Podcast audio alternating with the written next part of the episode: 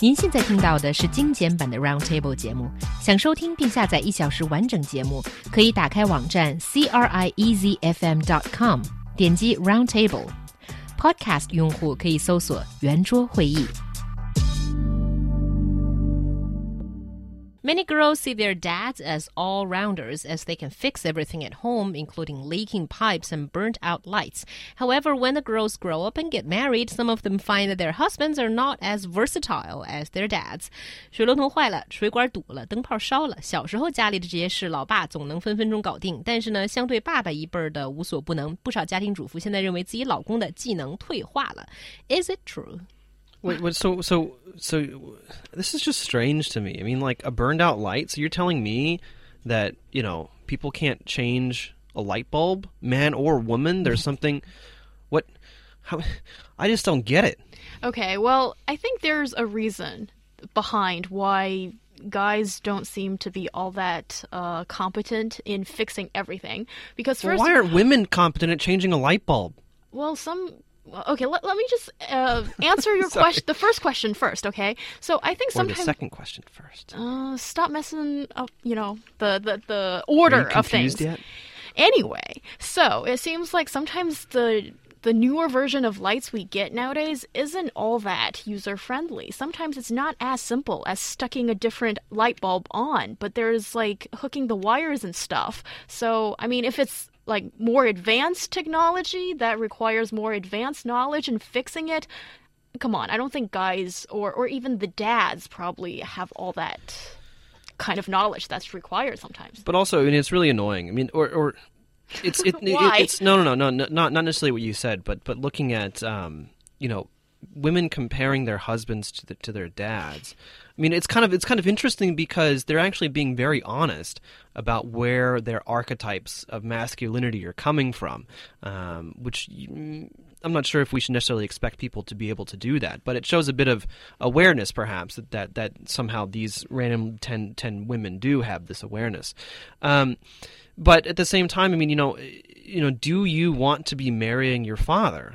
is one of the bigger questions we should be asking here. I think inevitably we do end up marrying a version of our parents, uh, whether it's a composite of your mother and father, where whether you know it's more your mother, more your father, for either sex. You know, I think it just kind of happens because this is what we're familiar with, this is what we're used to, uh, and also especially with. Um, daughters to fathers and, and, and sons to mothers. That's our archetype of how the other sex is formed, what, we're supposed to expect from them, and things like that. But at the same time, I mean, you know, you couple that, you know, the, the gender archetypes with, you know, this huge generation gap.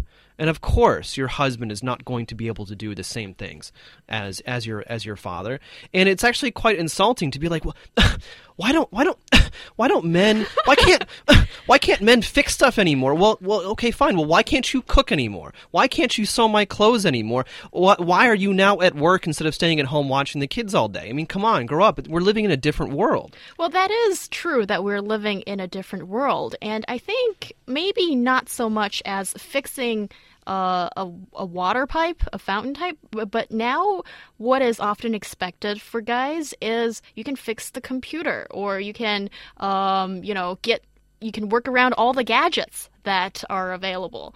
And uh, so I think guys do acquire new skills in that regard as time has moved on. But for the guys that can't even do that, I'm sorry to have that tone here. Still, I mean, there are certain things that are sort of expected from you, and it sort of comes from gender roles. Well, also, I mean, but this but this thing about uh, so this one woman said that she bought a bookshelf and asked her boyfriend to set it up, and he said that he, that without even trying, without even looking at it, he said he he, he cannot do it. Um, this is this is the this is the big problem because if we generalize from that one example, I mean, all all I see is just a lazy guy. I mean, without even trying, he doesn't even do anything, and so I think that that's totally different, and we shouldn't generalize from from that example. Um, but I mean, if we look at, I think all you know it, it's it's a complicated picture because on the one hand most people are used to when it comes to furniture these days someone delivers it and they put it together but um, what I think is interesting is that DIY is becoming a bit more fashionable, you might say. Um, but the problem is, I mean, like I grew up at a time where I grew up with Legos, right? And Legos are great because Mm-hmm. there's a c- different types of sets. One one type of set is just free form; you build whatever you want. Some come come with instructions. Exactly. And so from when I from a young boy, I grew up, you know, following instructions and how to big build like starships and, and and things like that. And like IKEA is the very same thing, but it can be a little confusing if you're not used to it. And so I can imagine that many Chinese men who have no experience building anything whatsoever, have no experience building according to instruction, might be confused by things that come from IKEA. And also, well, uh, just to sort of uh, bounce back on what John's saying just now, I think uh, there's a problem with our education system here as well because uh, during your primary school days, I think it's hugely useful for uh, both. Uh, boys and girls to learn how to sew or how to fix things or do some, you know, just easy manual work. And I think that part is often lacking I in will, I our will, I education. will, I will say this: there was a study done a couple years ago in the U.S. or the UK that showed that in, in couples that split chores along uh, traditional gender roles, they usually engaged in more intimate uh, relations. So, guys fix stuff, women clean stuff. You'll be a lot happier. Yeah, I think uh, this these are still the skills of men and women.